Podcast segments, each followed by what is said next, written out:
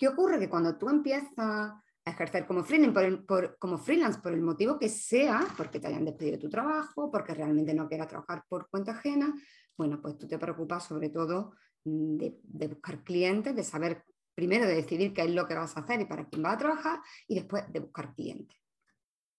Y ahí nos quedamos, aprendemos sobre algo de estrategia, cuando ya tenemos la estrategia clara, aprendemos un poco sobre marketing para atraer clientes y cuando ya nos empiezan a llegar los clientes, empezamos a trabajar con los clientes y se acabó.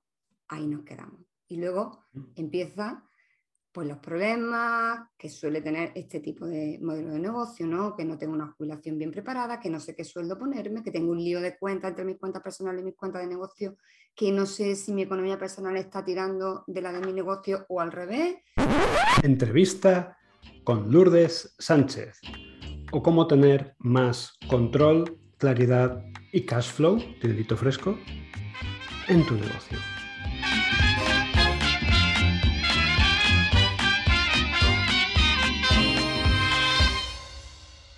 Tengo la costumbre de invitar a personas que son cracks en lo suyo y a las que además les he comprado y que con sus servicios o formaciones me han ayudado a conseguir de una forma u otra a hacer más solvente mi negocio. Una de estas personas es, sin lugar a dudas, Lourdes Sánchez, a quien he invitado en este episodio.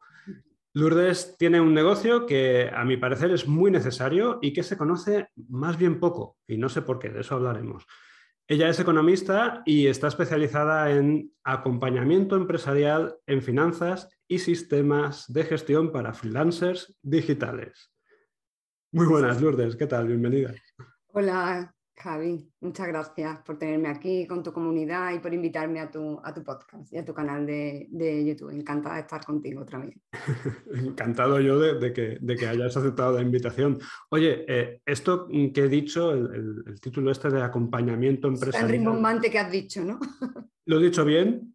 Sí. Eso para empezar. Y luego, eh, ahora mm, vamos a, explicarlo en, en cristianos. ¿En qué consiste esto? Del acompañamiento empresarial en finanzas y sistema de gestión de... ¿Qué es lo que hago, no? ¿Qué es lo que hago yo, no? Vamos a ver, ¿a quién ayudas y cómo les ayudas? Muy bien, pues yo trabajo con, con, un perfil que hoy en día ya sabes que es el típico autónomo, ¿no? El freelance, la persona que es su propio jefe y que no tiene en principio en una primera fase un gran equipo trabajando para él, sino que trabaja él solo, no solo para un cliente, sino para diferentes clientes, lo que es el perfil del freelance que ofrece sobre todo servicios, ¿vale? Ese es mi cliente tipo y dentro de ese tipo de, cliente trabajo para las personas que o ya tienen su negocio totalmente digitalizado o usan el canal digital para prestar sus su servicios, que es un perfil al que tú y yo pertenecemos y con el que me imagino que tu comunidad también se sentirá identificada, ¿no? Porque me imagino que tendrán muchos oyentes de, de ese perfil, ¿vale? Ese es el tipo de cliente con el que yo trabajo. ¿Qué problema suele tener en relación a su, a su negocio eh, este tipo de, cliente? Pues que está solo, está solo y que en realidad es un profesional de servicios que sabe muy bien cómo ejecutar su profesión, pero que lo habitual cuando empieza a ejercer como freelance es que no tenga ni idea de estrategia de negocio, de marketing, de finanzas, de operaciones, cosas que una empresa con una cierta estructura tiene sus departamentos específicos, pero un profesional freelance en principio solo sabe hacer bien su trabajo. Y tiene que aprender si quiere que su negocio, que su conocimiento, que su know-how se convierta en su principal activo, porque para mí lo es, en su principal activo que le lleve a tener una independencia y una libertad, no solamente financiera, sino también en estilo de vida, que para mí es la principal eh, cualidad que tiene este modelo de, negocio, que te permite muy bien tener el estilo de vida que tú quieras, adecuar el modelo de tu negocio a tu estilo de vida. Para conseguir eso necesitas aprender a gestionar tu negocio, porque entre las manos tienes un negocio de una persona, pero tienes un negocio. No, no puedes replicar los estándares de tu trabajo o por cuenta ajena en un negocio que es por cuenta propia, aunque solo sea uno. ¿Qué ocurre? Que cuando tú empiezas ejercer como freelance por, como freelance por el motivo que sea, porque te hayan despedido de tu trabajo, porque realmente no quieras trabajar por cuenta ajena, bueno, pues tú te preocupas sobre todo mm, de, buscar clientes, de saber primero de decidir qué es lo que vas a hacer y para quién vas a trabajar y después de buscar clientes. Y ahí nos quedamos, aprendemos sobre algo de estrategia. Cuando ya tenemos la estrategia clara, aprendemos un poco sobre marketing para atraer clientes y cuando ya nos empiezan a llegar los clientes, empezamos a trabajar con los clientes y se acabó. Ahí nos quedamos. Y luego mm. empieza pues los problemas que suele tener este tipo de modelo de negocio, ¿no? Que no tengo una jubilación bien preparada, que no sé qué sueldo ponerme, que tengo un lío de cuentas entre mis cuentas personales y mis cuentas de negocio, que no sé si mi economía personal está tirando de la de mi negocio o al revés. Eh, bueno, ese tipo de problemas que son comunes eh, al profesional fila. O que me va todo muy bien, tengo muchos clientes, estoy desbordado de trabajo y, y no, puedo, no puedo atenderlos porque no tengo procesos ni sistemas en orden. Entonces, yo lo que hago es trabajar con este tipo de profesionales y acompañarlos. Eh, digo acompañarlos porque mi modelo de negocio, los servicios que yo doy están muy basados en el acompañamiento, porque, porque creo que son cosas que se tienen que conseguir con inversión profunda y con acompañamiento a medio y largo plazo, acompañarlos en ese camino en ese camino para que aprendan a gestionar sus finanzas, no solo las de su negocio, sino también sus finanzas personales que es un modelo de negocio como el freelance es fundamental, ¿eh? mantenerlas separadas, pero los objetivos están relacionados íntimamente y acompañarlos también en la creación de sus procesos y, todos los sistemas de gestión que le permitan que, que, el trabajo freelance no se convierta en una tortura de trabajar 20 horas al día por un sueldo precario. Sí, eso es algo que desgraciadamente pasa bastante y, y bueno, vamos a, ir a lo largo de la entrevista hablando de estos aspectos y otros, pero ahora mismo, como acaban de conocerte, lo que me interesa es que nos cuentes por qué decidiste especializarte en, este perfil profesional tan, tan específico y tan concreto, que no es que escasee, porque hay más de 3 millones y medio de, autónomos, según el INE. No escasea, no escasea y cada vez va a haber más. Pero mm, es cierto que que no es el target habitual de... de, economista, ¿no? Entonces, ¿qué, te llevó? Por dos motivos principales.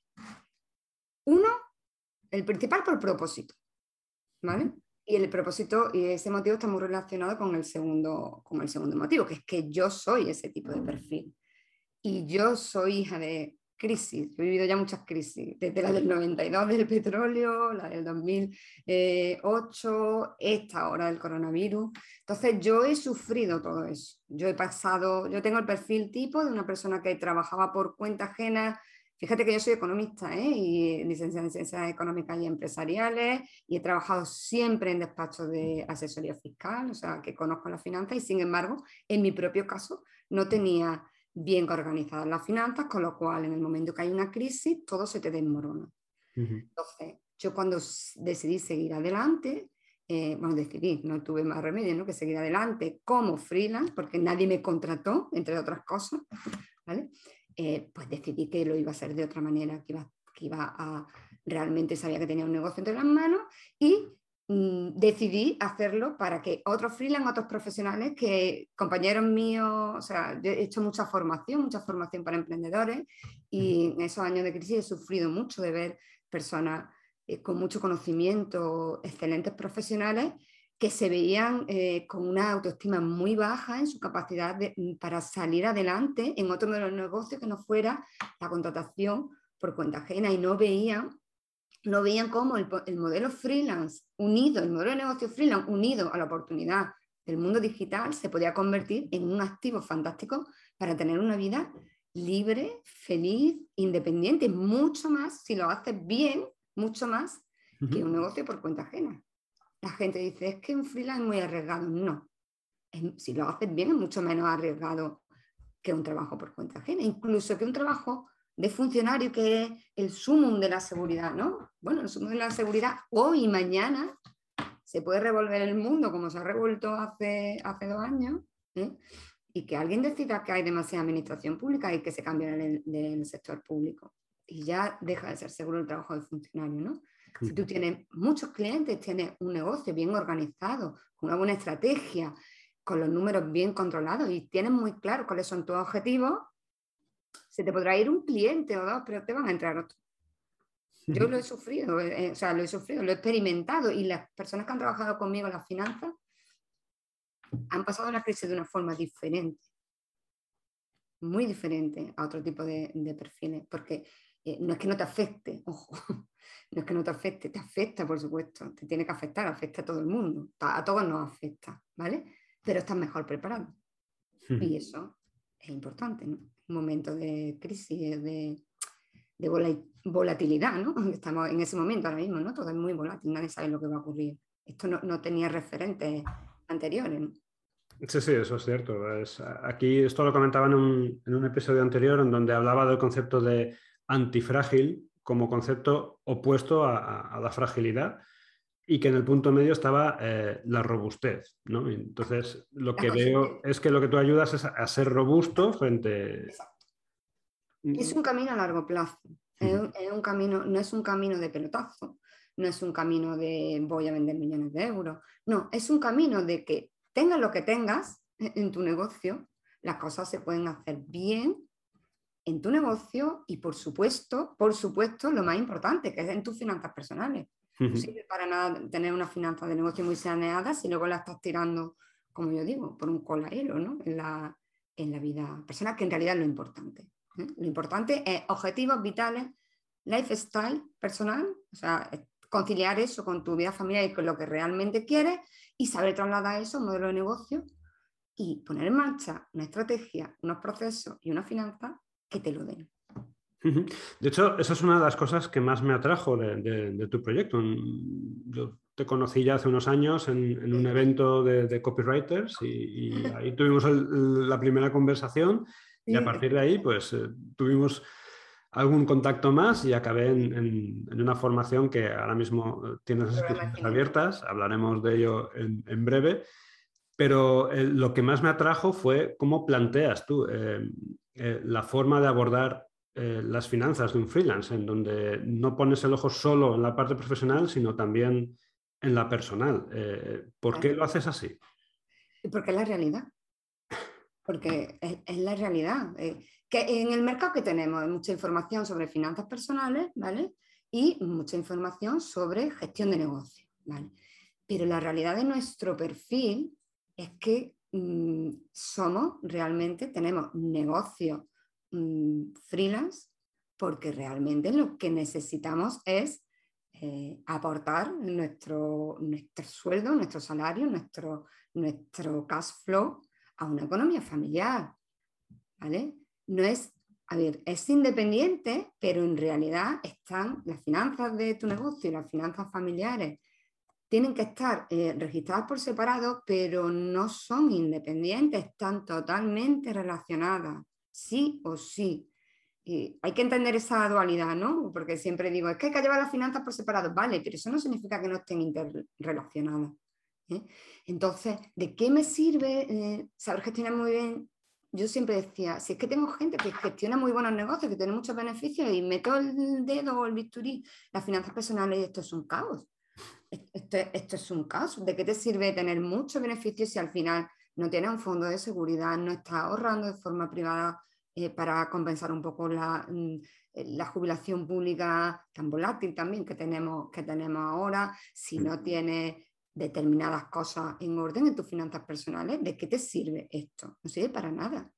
Entonces, habría que hacer, había, vamos, yo lo vi claramente que había, había que hacer un programa de inmersión en el que mm, el freelance tuviera la visión global, la visión global de cómo afecta tu estilo de vida, tus finanzas personales a tu negocio y al revés. Y cómo realmente tu negocio, es que en realidad el negocio es un activo para conseguir mis objetivos vitales, punto, yo lo veo así. Yo lo veo así.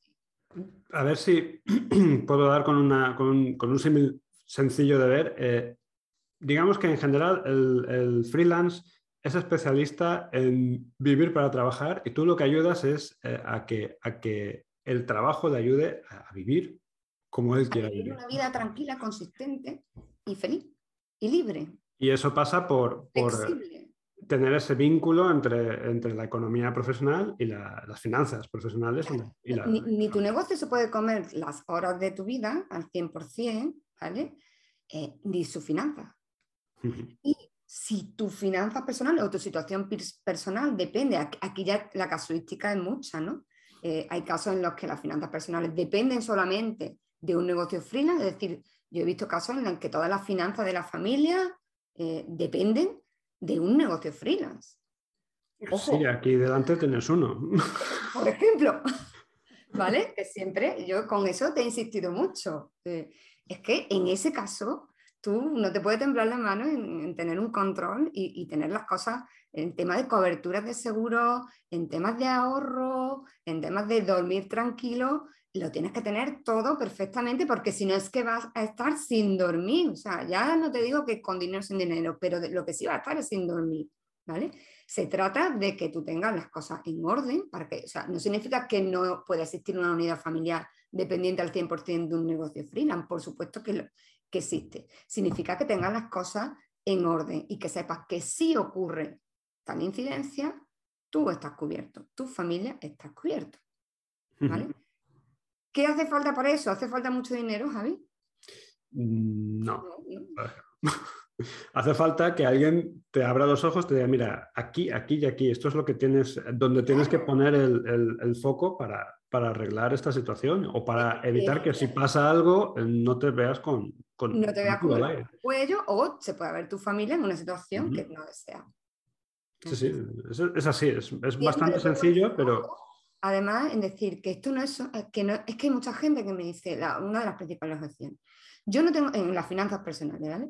Yo no organizo mis finanzas personales porque yo no ahorro. Yo no tengo ahorro, yo me lo gasto todo. Vale. Mm. A veces eso es mentira. Nadie se, se, lo gasta todo. Lo que pasa es que consideran el gasto, en vez del gasto básico de familia, consideran todo el gasto. Entonces tú no te lo estás gastando todo, te estás gastando, estás gastando tu parte básica para vivir y el resto te lo estás pagando en dividendos, como hacen las empresas. ¿no? Lo que pasa es que tu dividendo se llama café en Starbucks, se llama vacaciones o se llama me compro un iPhone de 1.500 euros. Pero aún así no se necesita mucho dinero ni mucha capacidad de ahorro para empezar a hacer las cosas bien. Se necesita constancia, ver las cosas y empezar poco a poco. En finanzas y en, tanto en, en el negocio como en las finanzas personales, las cosas se consiguen implementando un sistema, siguiéndolo y adaptándolo cada año a las circunstancias que te vengan. Y tú lo sabes porque ya llevas dos o tres años con el sistema, con el sistema en marcha. Sí, eso es cierto. Eh, de hecho, mm, esto está muy relacionado porque eh, una de las barreras que creo que, comparte eh, mucha gente conmigo es lo que yo llamo el, síndrome del avestruz, que es no atreverte a mirar cómo están las cifras de tu negocio por miedo a que reflejen algo, una realidad que, no quieres afrontar, que no te gusta. Mm, ¿Por qué, ¿Por qué, nos pasa esto? ¿Por qué nos... Porque no quieres afrontarte a lo que imaginas, imaginas ¿eh? que te van a decir. Igual que una persona que no quiere ir a hacerse una prueba médica por mm. un miedo irracional, en realidad es una situación parecida a la ansiedad. ¿no? no quiero afrontar, parecida, ¿no? No quiero mirar esto porque me imagino, yo ya me estoy imaginando el caos, ¿vale? Por eso no miro, porque prefiero no mirar. ¿eh? Una persona que tiene miedo a hacerse una prueba médica o que tiene, le sale multito, lo que sea, hay quien lo afronta directamente va rápido y hay quien prefiere no mirar eso y no ir al médico porque en realidad lo que le aterra y su cabeza está imaginando más de lo que tiene realmente de forma objetiva en las manos, ¿vale? Entonces, ese miedo, eso de no voy a mirar, es por miedo a que tú ya de forma instintiva e intuitiva sabes que lo que vas a mirar no te va a gustar. Vale, pues venga, admítelo ya, lo sabemos, todos lo sabemos, que la primera inmersión no nos gusta nada, ¿vale? Pues admítelo porque a partir de ahí solo cabe mejorar. ¿Vale? A partir de ahí, pero ese choque tienes que hacerlo. O sea que básicamente es, es, impepinable, ¿no? O sea, en el momento, generalmente, a lo mejor, no sé, en, nueve de cada diez casos. Hay eh, momentos que son muy duros, ¿eh? Esos números no te van a gustar. Sí, y yo he vivido mm, situaciones personalmente realmente duras de personas en una mediana edad, 40, 50 años, en las que lo han visto y han visto lo fácil que hubiera sido en su momento y que chocan y dicen, ¿por qué no he hecho yo esto antes? que he estado haciendo durante todo este tiempo, ¿no? Y son momentos algunas veces realmente tensos de personas que tienen hijos, que dependen de ellos y que están viviendo malas situaciones. Es verdad que otras veces no, otras veces dicen, bueno, vale, pues lo he visto a partir de ahora, pero ese momento es inevitable, o sea, saber que tú con 40 años hubieras estado ahorrando o viviendo de otra manera o entendiendo las finanzas como son o usando productos financieros de interés compuesto para tu ahorro desde los 18 eh, tendría un capital ahora y sin embargo tú tienes tu cuenta corriente con lo justo, es duro. Pero es el único y primer paso para mejorar. Y ojo, que te coja esto donde te cojas, siempre hay capacidad para la mejor. Que hay mucha gente que dice, yo ya con 55 años ya no voy a hacer nada porque yo ya me voy a jubilar con 65. Ojo que la experiencia vital es de 90. Sí, es que es eso. Si dijera, bueno. los 50 hasta el momento estamos hablando de 40 años, como que no tienes tiempo. Claro que tienes tiempo de aprender y de hacer muchas cosas, ¿no? Que la gente como que pone el final de su vida financiera a los 65. Cuando precisamente por eso tienes que poner foco en las finanzas, porque vas a tener de los 65 a los 90 que o tienes las finanzas bien en orden o vas a, vivir, a vivir una época mala, porque son muchos años. O sea que la terapia de choque ¿Qué propones tú para que se nos quite este síndrome de la, de avestruz es abrir los ojos, echar un vistazo a los, números y, empezar a actuar para... Exacto. Hay que mirar, hay que analizar, hay que saber eh, qué es lo que está ocurriendo, eh, porque ahí los casos son múltiples, ¿no? Hay gente que lleva muy bien la finanza de su negocio y sin embargo su economía familiar es un desastre. Hay gente que es todo lo contrario. Hay personas que venden mucho pero tienen unos márgenes unitarios eh, muy pequeños y entonces, sí, sí, me da una cifra de venta, pero es que al final hago las cuentas aquí y al final es que estás mm, ganando mm, nada.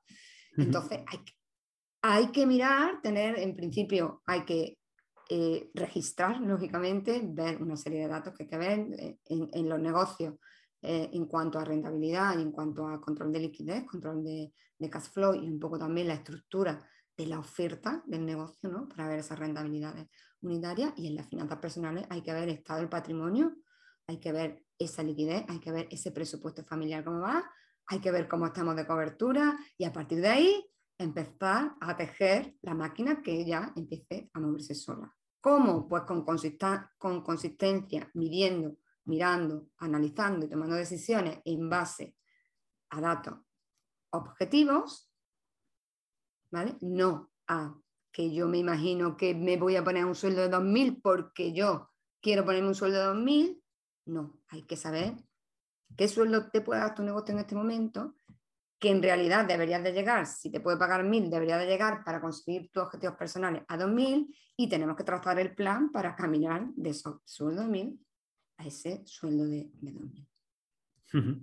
ese, es el camino. Y a partir de ahí, tomar decisiones en base a números, a cosas que están ocurriendo, medir, decidir, actuar y el ciclo continúa. En la finanza, como en la vida, como en el marketing, nada tiene un principio y un fin. Sí, es un continuo. Mientras estés en el negocio. Lo que pasa es que cuando tú ya tienes un sistema metido en vena, es mucho más fácil porque, porque ya mm, solamente tienes que seguir poniéndolo en marcha, ¿vale? Te ayuda a detectar cuando, y es verdad que detectas cuando pasa algo y puedes actuar de forma más rápida. De hecho, eh, bueno, esta semana tienes abiertas eh, las inscripciones para tu, programa, no sé, es un programa, una mentoría, es algo grupal y se llama Top Money Freelance y bueno, yo, como hemos comentado, yo formé parte de, esa primera edición. primera edición, ya vamos por la cuarta, ¿eh? Ya vais por la cuarta, sí. Y, este programa lo que permite es crear ese sistema que has, eh, que has en comentado. Realidad no es, una formación, es una implementación guiada. Se trata de, evidentemente tiene que haber una parte de formación, porque claro, un mínimo de conocimiento de lo que vamos a hacer hay que tenerlo, ¿vale? Pero se trata eh, y tú lo sabes que es un programa que necesita mucha dedicación porque vamos a ir teniendo unas sesiones de avance en cada uno de los puntos que yo creo que se deben tocar. Ya sabes, tú lo sabes, que hay un módulo previo de organización sin el cual es imposible eh, tener, tener todos los datos que necesitamos. Luego hay un bloque intenso de inversión en las finanzas del negocio freelance y luego al final eh, todo lo que es la parte de finanzas personales y luego sabéis que cuando acaba seguís trabajando con el asesor financiero, el que quiera trabajar con él, que ya le sigue llevando ese, ese seguimiento. Pero se trata de, eh, no se trata de ver vídeos, se trata de, eh, bueno, pues aprender lo que hay que hacer, hacerlo durante la semana en tu negocio y luego compartirlo en un grupo, porque trabajamos en grupo, aunque luego hay unos seguimientos individuales y una revisión compartirlo y hacer esas sesiones que nosotros llamamos de coworking, de avance, que las dudas que habéis tenido en la implementación, ver caso, el caso en directo, mm, por eso son tan pocos participantes, ver la adaptación de lo que habéis hecho a cada uno de vuestros casos, bueno, pues ir avanzando en ese camino. Cuando acaba el programa se trata de que ya tienes el sistema, ya has hecho todo el diagnóstico, ya tienes todo, simplemente lo que tienes que hacer es continuar con él. Pues fíjate que es una de las eh, formaciones, no te voy a decir dura porque... Eh, mm, intensa. Es intensa, eh, es intensa, o sea, hay que, efectivamente, lo que tú has hay dicho. Que estar preparado mental y... Y hay que dedicarle esos, esas ocho semanas y pico, tienes que tener la mente puesta en, querer montar esos sistemas. Pero luego es, es, una gozada. O sea, una vez lo tienes montado, o aunque yo todavía pues estaré a lo mejor, no sé, el 85 o 90% de, de todos los sistemas. No, no tengo todavía todo montado al 100%. No nada. Pero, Está todo bajo control, que yo lo sé. pero yo estoy bastante tranquilo, o sea, yo duermo muy a gustito eh, desde que sé... Ese es el objetivo. Desde que sé que, que, que está todo en orden y, y, y, que si algo deja de estarlo, eh, puedo detectarlo fácilmente y actuar en consecuencia. Entonces, a mí me parece una formación brutal en ese sentido. Esa es la idea en todo lo que es la parte de negocio, pero luego, para mí, lo realmente importante es la parte de finanzas personales. Eso hmm. sí es una transformación. Es una transformación. Porque realmente para mí eso mm, se convierte, ese conocimiento, como yo lo he vivido con las personas con las que nosotros trabajamos en la finanza, es que se transforma es que le hablan a su hijo de finanzas de otra manera, lo enseñan, o sea, es que se transforma realmente en un choque cuando ves lo que podía haber hecho y lo que no has hecho, pero como nosotros estamos enfocados a la positividad y a decir, pues a partir de ahora sí que vamos a empezar a hacer las cosas bien como podamos, sí que es una transformación. y, ahí sí que es verdad que los beneficios son a muy largo plazo, incluso eh, a nivel de delegado, a mm. nivel de delegado para, formativo para tu hijo. ya me gusta, hubiera gustado a mí que me hubieran contado esto con 18 años en vez de con 40, con 50. Pues sí, la verdad es que sí. Yo ya eso lo tengo muy en cuenta con, con el mío. Con el pequeño. Cuando tenga cabeza para entenderlo, yo ya, yo ya lo voy formando en esos aspectos. es muy pequeño, pero muy lo que tengo ya, yo ya tengo una hija que está trabajando y otro que está a punto. Y desde que tienen su propio dinerillo y eso, ellos tienen muy claro, mis hijos ya ahorran para su plan de jubilación. Ya ahorran, una tiene 23 y otro 20, y ya están ahorrando para su plan de jubilación. Eh, con muy poco que hagan durante su vida, con muy poco esfuerzo, lo van a conseguir. Qué bueno. Pues fíjate que eh, lo que planteas, eh, en un episodio anterior, creo que recordar que es el tercero, eh, hablaba del concepto de la pirámide de los negocios que, comentaba Robert Kiyosaki. Supongo que conoces ese concepto. Sí. Y, bueno, eh, lo que ofreces tú en, tu programa formativo mm, va cubre a todos los aspectos de, esa pirámide. Empieza sobre todo por, por la base, que es la de la, la, liquidez y el cash flow. O sea, ahí vemos cómo, registrar o, incidir en tener dinero contante y sonante. Es lo más importante, es decir, yo siempre me han dicho, si tuvieras que, si tu alumno o, tu, o las personas que hacen el programa le tuvieras que decir una cosa solo que hicieran de todas las, porque sabes que tenemos muchos aspectos ¿no? organizativos también, y una sola yo siempre diría, siempre digo lo mismo, el control del cash flow, controlarme la liquidez, en el negocio controlarme la liquidez, en la familia, si solamente, evidentemente, es mucho, se ve mucho más aspectos. Pero si yo tuviera que ir a uno solo, si solamente tuviera tiempo para hacer una cosa, una cosa lo tendría clarísimo. Controlaría el cash flow en un sitio y en otro. ¿vale? Controlando el cash flow de forma automática se van a ir controlando el resto de, los aspectos. Pero es verdad que en la base está eh, la generación de cash, de liquidez, de dinero. ¿vale? Ojo, que ahí influye muchos aspectos. Yo, subo, yo esa pirámide la pongo en dos. Ah, sí. cuenta, cuenta. Uno es, eh, a ver, es que también no solamente el negocio freelance, sino también tenemos que tener en cuenta el momento en el que está ese negocio freelance. No puedo hablar de negocio freelance en digital, o sea, perdón, en, general, sino, oye, este negocio freelance, el negocio de Javi, ¿en qué momento está? ¿Está en una fase empezando que todavía no tiene suficiente venta? ¿O está en una fase en la que está vendiendo mucho y está desbordado? ¿O está en una fase en la que está al límite ya de su capacidad productiva, está dando buenos números y lo que quiere es crecer? ¿Vale? lo, normal es que un freelance pase por todas las fases. En la fase cero, lo más importante es lo que dices tú, la base de la pirámide. Vamos a generar liquidez, tenemos que vender, ¿vale? Pero ojo, que ahí influyen muchos aspectos. Ventas, ¿vale? Pero ¿cuántas ventas? ¿Cuántas? Si el problema, si todos sabemos que tenemos que vender, pero ¿cuánto tengo que vender? ¿Vale? Y, ojo, ¿cómo tengo que conseguir esas ventas? Dos aspectos. Uno, finanzas. Tengo que saber que tengo que vender suficiente para generar un sueldo, un sueldo, ojo, ¿eh? descontado, mis gastos descontado, mi impuesto y descontado mi porcentaje de ahorro de negocio, tengo que generar un sueldo que sea suficiente para llevármelo a mi economía familiar y que no me permita solo vivir, sino que me permita vivir, estar cubierta y ahorrar para mis objetivos personales. ¿Y cómo voy a conseguir? Eso es solamente para cuantificar lo que tengo que vender. ¿Vale? Y ahora, otra gran pregunta que ya no es de finanzas, que ya es de estrategia. ¿Cómo? Oferta. ¿Qué oferta estratégica voy a poner en marcha en mi negocio que sea capaz de darme las ventas que yo necesito? Y ahí, sabes que tienen que confluir tres cosas. Tres, si no confluyen tres cosas, no funciona. Una es que sea rentable, es decir, que el producto en sí mismo sea rentable, porque si no, no tiene ningún sentido.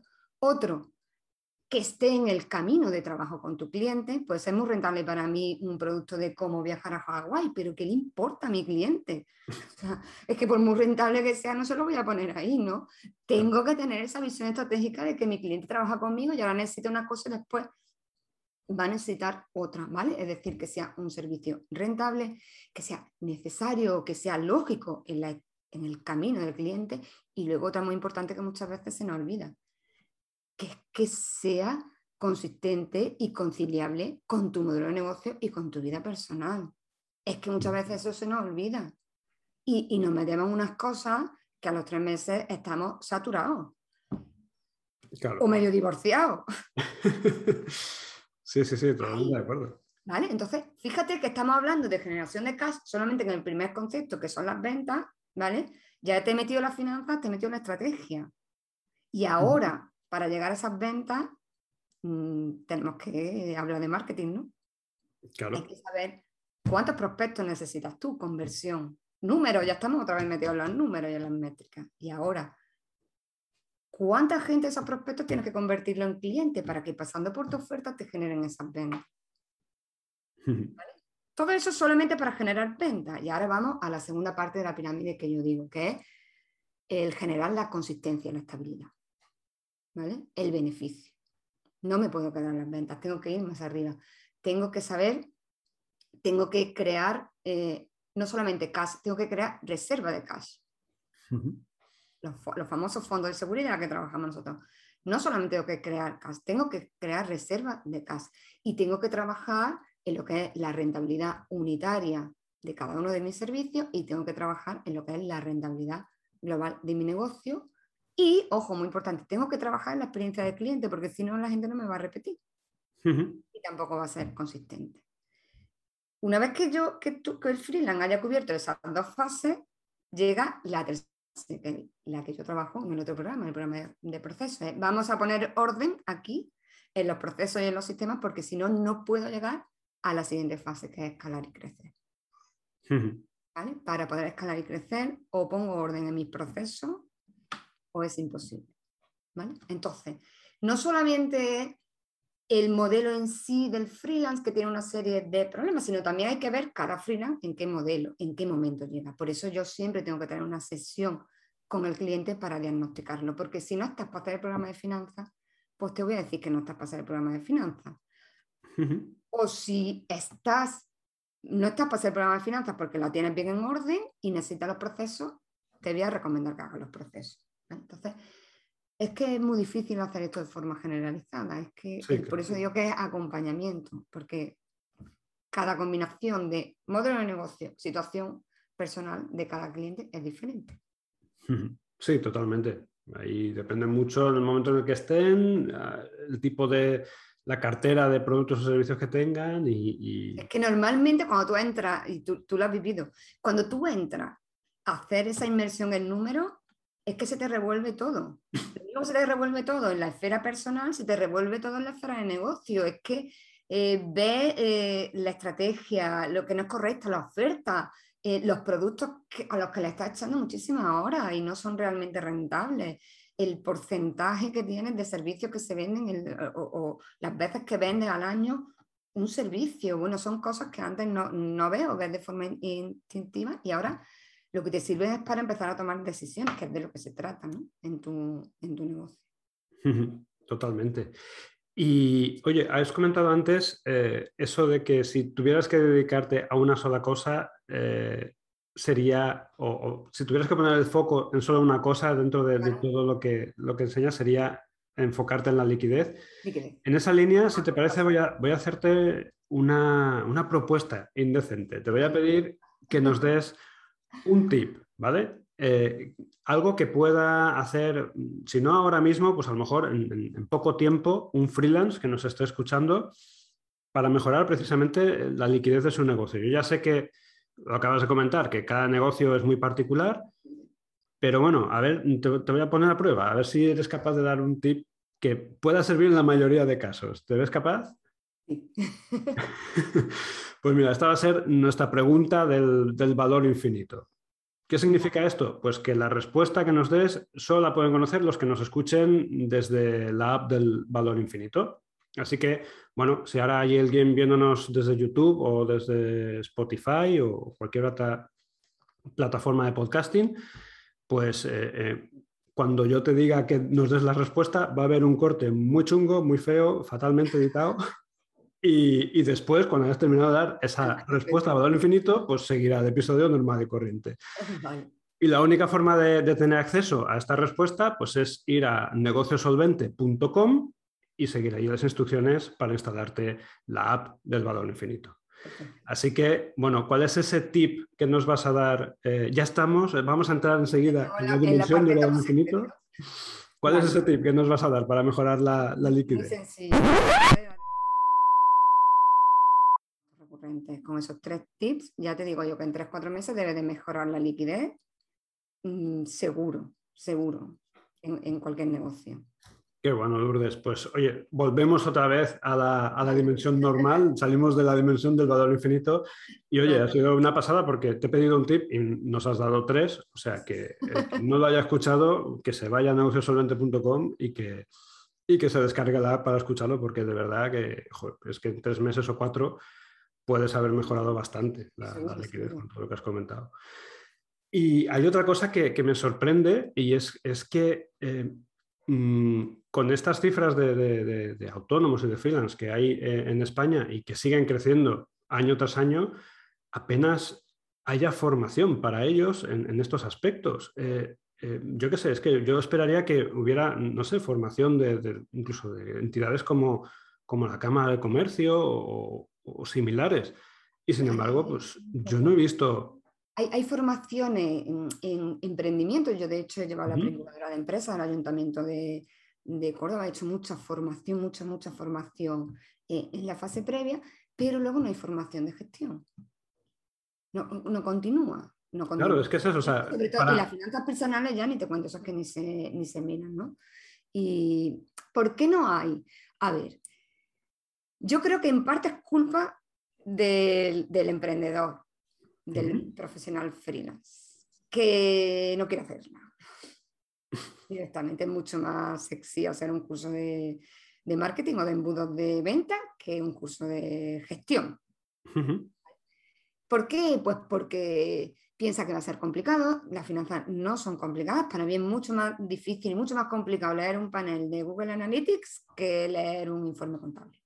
No son tan complicadas, no son tantas las tareas las que, las que tienes que hacer y luego si tú pones una balanza, los beneficios a corto, medio y largo plazo de llevar tu finanza en orden y de aprender de gestión en tu negocio, yo tampoco, yo tampoco lo entiendo. Yo creo que, que, no hay más profesionales que demos esa, esa formación porque realmente cuesta venderla, es decir, cuesta que un profesional freelance invierta tiempo y dinero en aprender a gestionar sus finanzas, ¿vale? Eso te lo digo y entonces, pues si la gente te cuesta vender algo, al final estás vendiendo, pues me voy a vender otra vez marketing, ¿vale? Cuesta eso y luego porque realmente se consigue poco sin soporte. se consigue poco sin, sin un soporte cercano. Entonces, estamos hablando ya de formaciones que tienen una inmersión, de más tiempo, de más dedicación profesional y, lógicamente, si quieres conseguir cosas, tienes que invertir tiempo y dinero. Yo creo que ahí está la clave. Me la parte en la que la parte de avestruz, no quiero saber nada. Pero además también muchas veces hay eh, muchos clientes que dicen, es que yo no quiero poner en orden mis finanzas personales porque me va a quitar de gastar. Así, literalmente. No, no, no, no, no, no, no te voy a quitar. Todo lo contrario. Si tú eres el que auto te bloqueas para gastar, porque nunca sabes, eso es, eso, es un, eso es un problema que me encuentro un montón de veces. Hay gente que no hace cosas ni en el negocio ni en su esfera personal, porque no quiere gastar, porque no sabe si ese dinero le va a hacer falta en el futuro. Eso, si tú tienes el sistema de finanzas implementado, se te acaba. Tú sabes perfectamente lo que puedes gastar y lo que no. Y cuando sabes lo que puedes gastar, te lo gastas con mucha alegría, con mucho gusto y lo disfrutas mucho. El típico de, me voy a ir de vacaciones, me voy a ir, me voy a gastar los 3.000 euros, pero es que voy a estar todo el rato pensando que me estoy gastando 3.000 euros, vaya a ser que me haga falta luego en septiembre porque no venda. Precisamente cuando la finanza en orden es cuando gastas bien. Sí, desde luego. Oye, y, ya esta, esta, pregunta ya es un poco más eh, de, barra del bar o, de, filosofar o como quieras llamarlo. ¿Por qué en España, no sé si solo se da aquí, en, este país, o, es en general también en otros lugares, pero por qué somos tan catetos desde el punto de vista financiero? ¿Por qué? hay, muchas causas, hay. Primero, por, por, el, por, cultura, por el momento que hemos vivido. Es que nosotros hasta hace, hasta la crisis prácticamente del 2008, vivíamos una situación en la que eh, el trabajo para toda la vida era lo que había. Y con un trabajo para toda la vida eh, de forma por cuenta ajena o, con funcionariado, pues tú no tienes que pensar, éramos tontos financieros. El nivel cultural de hace 40 estábamos en el mismo sistema que hace 40 años. El nivel cultural de hace 40 años era que yo no sé de finanzas, porque es que entre otras cosas muchos no sabían ni siquiera eh, hablar, ni, ni escribir, ni, ni, leer, ¿no? Entonces, era el Estado el que tenía que coger a una persona desde pequeño, el Estado o la empresa, eran las dos, las dos vías, o el estado de la empresa. Los, dos papás. Te, los dos papás. Te cogía, te empezaba como aprendí, iba subiendo, luego él iba ahorrando por ti, pues te iba dando tus dos pagas extras, porque como tú eres tonto financieramente y no sabes ahorrar para irte de vacaciones o para pagar las navidades, pues yo lo ahorro por ti y te lo doy. Y además, como tú no vas a tener ahorrado para pagar tus impuestos, yo te lo voy a retener todos los meses, ¿vale? Y como además tampoco vas a saber ahorrar para tu jubilación, yo te voy a quitar tu cotización de la seguridad social para cuando tengas tu imprevisto, ¿vale? Y eso, oye, funcionaba. Funcionaba. ¿Para qué nos vamos a meter en más? En más, si yo cuando llegaba a mi jubilación tenía dinero, si con un sueldo podía vivir una familia con seis hijos o trabajar una persona, eso funcionaba. ¿Qué ocurre? Que llega un momento en que eso deja de funcionar y empieza a ir gente a las horas del paro y no hay, no hay eh, trabajo por cuenta ajena para absorber todo eso. Entonces empieza a ponerse en marcha el otro modelo de negocio, ¿vale? Y ahí, ahí ya nadie ahorra para ti, ya nadie te prepara la, jubilación. Y entonces ahí pues estamos viendo momentos. ¿Por qué, ¿Por qué somos catetos financieros? Pues hay una parte importante de autorresponsabilidad. Yo no, yo no voy aquí a... Hay parte que tiene culpa a otro, ¿vale? Pero hay una parte muy importante de autorresponsabilidad. Si esto ya lo sabemos, si es que se hemos pasado ya tres crisis, ¿por, qué seguimos igual? Si ya lo sabes, ¿por qué te cuesta tanto mm, ahorrar de forma privada para tu jubilación para tener menos riesgo? ¿Por qué te cuesta apartar algo de dinero cada mes? ¿Por qué te sigues gastando todo lo que ganas? Si tú ya sabes que esto está aquí, ¿vale? Eso es autorresponsabilidad y no, no le echo las culpas a nadie. Y luego, pues bueno, hay un sistema que funciona así. Ha habido un sistema financiero que ya mm, tuvo un crack que se aprovechó de ese desconocimiento, ¿vale? Para comercialmente venderte mm, lo que tenían en las manos y hay un sistema eh, estatal que eh, te quiere tener controlado vía impuestos. controla, de hecho. ¿vale? Entonces no quiere que sea independiente. Pero ojo, a esos dos te los puedes saltar. Si tú eres responsable, o sea, hay unas circunstancias que son las que son. El sistema impositivo español es el que es. Si yo quiero vivir aquí, tengo que estar ahí. ¿Vale? Pero se pueden hacer las cosas muy bien, se puede ahorrar para impuestos, no tienes por qué estar aquí el mes que te toca pagar impuestos porque se puede poner en marcha un sistema para que tú sepas ahorrar para los impuestos y luego no te quedes sin liquidez el mes que te toca pagar impuestos. Pero sobre todo para mí, por falta de autorresponsabilidad. Es verdad que falta formación. Para mí, que un niño de 14 años o de 15 se basa en un organismo neperiano y no sepa lo que es una cuenta corriente o no sepa lo que es un sistema de ahorro, o no sepa llevar un presupuesto de sus propios gastos, es absurdo. Igual que absurdo que no sepa nada de educación emocional, que no sepa tranquilizarse a sí mismo. Educación, Estado, finanzas y autorresponsabilidad. Por eso, pero que eso está en nuestra mano. Está en nuestra mano. Hay muchos profesionales que trabajan para eso. Es un propósito, ¿eh? porque, ojo, es un trabajo duro, porque es que encima hay que convencerlo. bueno, convencerlos, a ver. Eh, hay gente que lo ve, hay gente que lo ve. Tienen que verlo, o sea, tienes. Eh, yo, lo ve.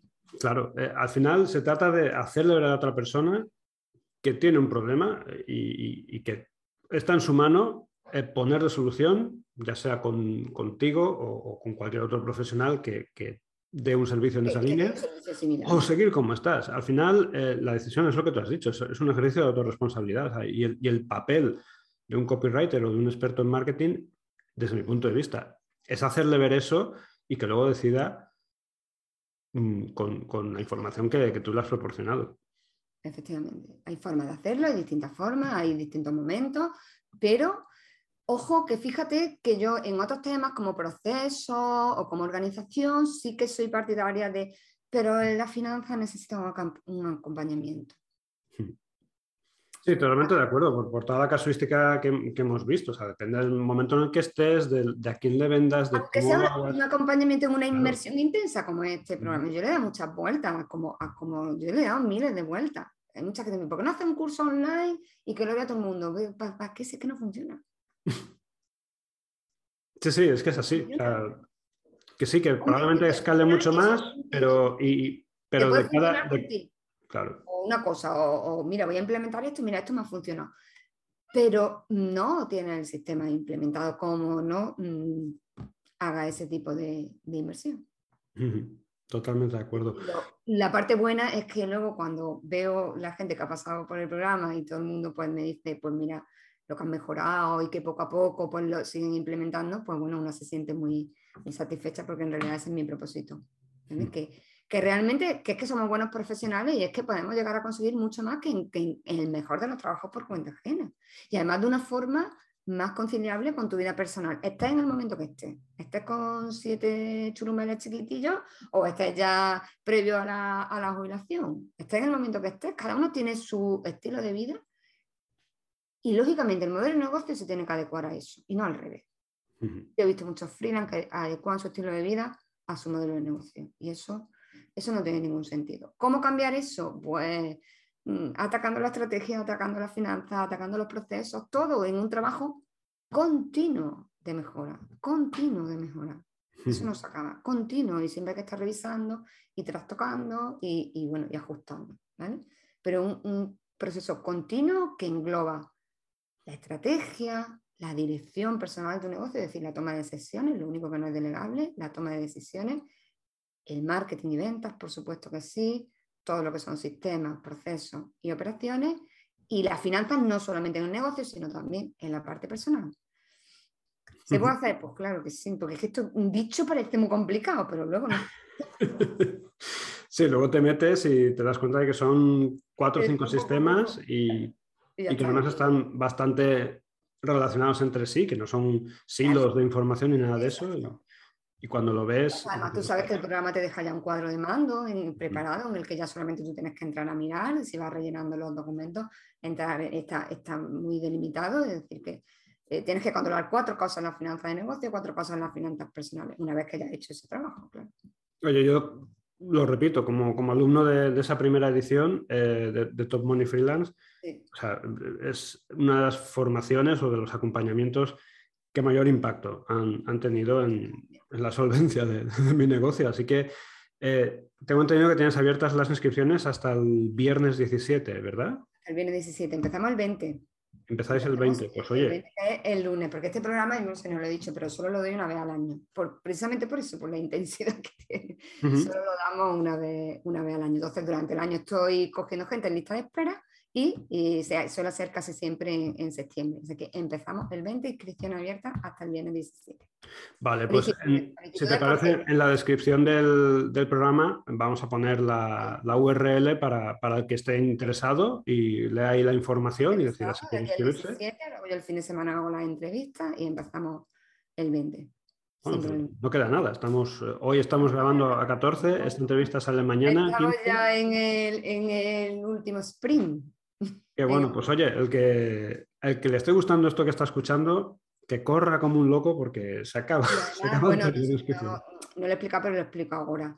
No es una cosa de entrar y comprar, ¿vale? Tienen que rellenar un cuestionario y tienen que pasar una entrevista conmigo porque yo tengo que filtrar un poco si realmente eh, Tom Money Freelance va a ser valioso para ellos. Porque si no va a ser valioso para ellos, no está por cualquier motivo, que no estén en ese momento, porque no tengan el tiempo suficiente, la dedicación suficiente, pues directamente no, se invita a, participar. O sea, que yo tengo que asegurarme muy bien que le van a sacar todo el fruto. Claro, es que estaría bueno. Encima que tienes un cupo... a mí no me interesa vender una plaza sin, implementación. En realidad es un, es un grupo de trabajo de implementación. Claro. me que asegurar que están Tienen que estar en el momento adecuado, profesional, y además eh, tener esa disponibilidad temporal que, que. Un poquito, al menos un poquito. Claro, es que si eso... sabes que luego te tira un par de meses más implementando, pero al menos tener un poquito de disponibilidad temporal en, esta, en estas ocho o nueve semanas que vienen, que vienen ahora. Perfecto. Pues oye, Lourdes, queda dicho el que esté interesado que vaya al enlace que viene en la descripción del, episodio. Por difusión y por invitarme a este podcast. Y, nada, a ti por toda la información que nos has dado, que yo creo que ha quedado una entrevista bastante interesante, aunque tú te empeñes en que es poco sexy lo de, lo de la liquidez. Y... Y yo creo que es la base de la pirámide de un negocio y, además eh, creo que el programa que está y la labor que realizas incide directamente en esa base. Creo que, hay que darle más difusión a, profesionales como tú porque son los que más impacto pueden conseguir mucho más que los profesionales del marketing. Lo he comentado antes, pero hay, hay muchos profesionales freelance que confunden un poco la figura del asesor fiscal con este profesional de gestión. Y, no es diferente. La asesoría fiscal, tú sabes que yo también soy asesor fiscal y tú trabajas conmigo también en asesoría fiscal, pero sabes que es otra cosa diferente. Eh, se puede trabajar de muchas maneras, de hecho nosotros lo trabajamos también de una manera un poco sui generis, pero es diferente a ese, o sea, esto no te lo puede hacer nadie, te puede acompañar y decirte cómo lo tienes que hacer, pero luego cada mes y cada trimestre eres tú el que tienes que entrar a revisar los números de, de, tu negocio. Entonces, no, no, es importante, ¿no? Pero es que yo tengo un gestor, pero bueno, el gestor te va a hacer la contabilidad oficial y... Mm, con lo que tú le pases. No te llame, que de lo que nos ocupamos los asesores, de que Hacienda no te moleste, te moleste lo menos posible y que tú pagues lo mínimo dentro de la ley que tienes que, que pagar, pero no te va a enseñar cómo, cómo organizar tus finanzas ni cómo gestionar tu, tu negocio, ¿vale? Pero sí que hay otros profesionales que te pueden, que te pueden ayudar.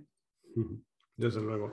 Pues oye, Lourdes, de verdad, eh, para todo el que quiera ganar claridad, control y cash flow para su negocio, que vayan a, esta formación. y, y agradecerte enormemente eh, la entrevista que, me has concedido. Me tienes otra vez para cuando quieras, cuando quieras que tratemos algún tema más concreto, más específico, pues me llama y hacemos otra charlita. Claro que sí, seguro que sí. Eh, seguro que hay otros temas que podemos abordar en, otras, eh, otros episodios. y pueden salir de aquí, ya te digo, este no está enfocado al marketing exclusivamente, está sí, a, lo que este podcast a, cómo tener eso, un negocio que te dé el estilo de vida que tú deseas. O sea, que vendré otro día a hablar de procesos. Tienes que venir, a lo mejor como colaboradora fija, yo que sé, a lo mejor una vez al mes eh, tener una sesión. O... pues a, ver qué dudas, qué te cuentan tus oyentes, qué dudas tienen en estos Sí, también. pues oye, Lourdes, eh, lo dejamos aquí, ha sido un placer y nos vemos a la próxima. Muy bien, saludos Javi. Un abrazo, chao.